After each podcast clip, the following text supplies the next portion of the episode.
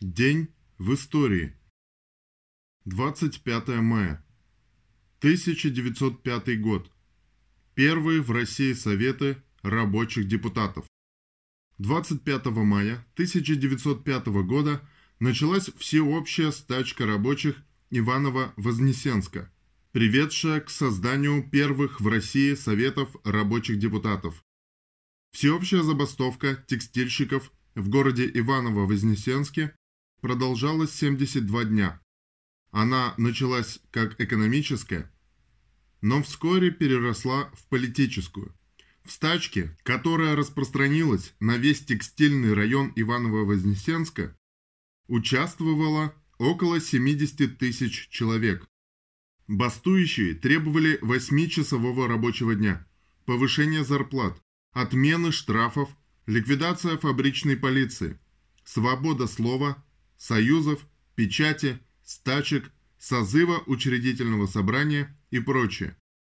28 мая рабочие выбрали 151 депутата, создавших собрание уполномоченных депутатов, первый в России Совет рабочих депутатов.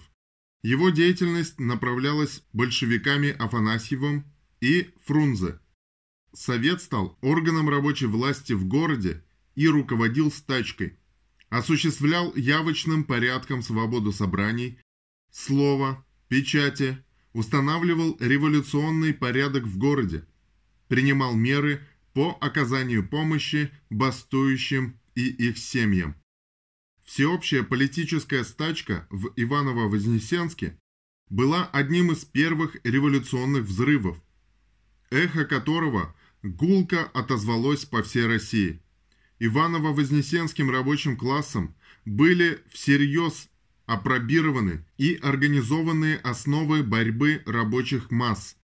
Владимир Ильич Ленин, характеризуя Советы как новые массовые революционные организации трудящихся, отмечал, цитата, «Уже тогда социалисты поняли, что организацией этих Советов создается нечто великое, новое, и небывалое в истории мировой революции. Советы, которые народ сумел создать вполне самостоятельно, это форма демократизма, не имеющая себе равной ни в одной стране. Конец цитаты.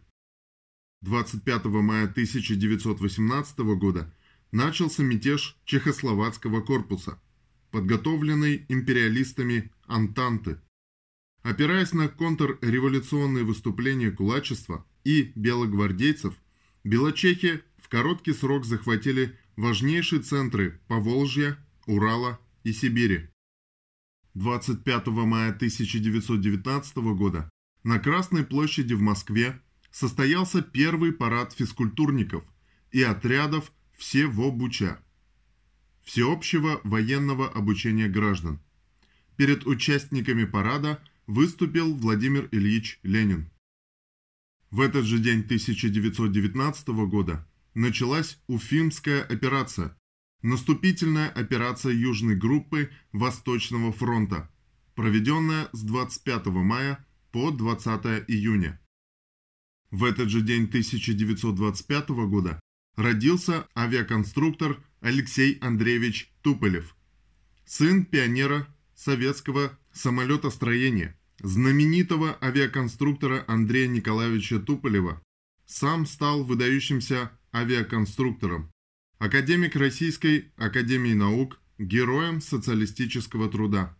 На его счету сверхзвуковой пассажирский реактивный самолет Ту-144, космолет «Буран», а также гордость российских ВВС реактивный ракетоносец Ту-60 «Белый лебедь». 25 мая 1926 года в Париже убит Петлюра. Месть за еврейские погромы на Украине. Убивший Петлюру поэт Шварцбург был оправдан французским судом. 25 мая 1944 года был повешен фашистами в Риге руководитель комсомольского антифашистского подполья Умант Судмалис, впоследствии Герой Советского Союза. В 1943 году был создан Рижский подпольный городской комитет комсомола, который возглавил Умант Судмалис. Под руководством Судмалиса в Риге были оборудованы нелегальные типографии и химическая лаборатория для изготовления взрывчатки. Разработана система конспиративной связи, образован сбор разведывательной информации, документов, оружия, боеприпасов, медикаментов и иных материалов для функционирования подполья. Было проведено несколько боевых операций. 18 февраля 1944 года Имант Судмалец был арестован гестапо вместе с несколькими другими участниками подполья. 25 мая 1944 года его повесили. Он сумел передать на волю последнее сообщение. Цитата. «Через несколько часов приведут в исполнение смертный приговор. Я оглянулся на пройденный путь, и ни в чем мне себя упрекнуть. В эти решающие для человечества дни я был человеком и борцом, лишь бы будущее было лучше и счастливее. Оно должно быть таким. Понапрасну не может быть столько пролито крови. Конец цитаты.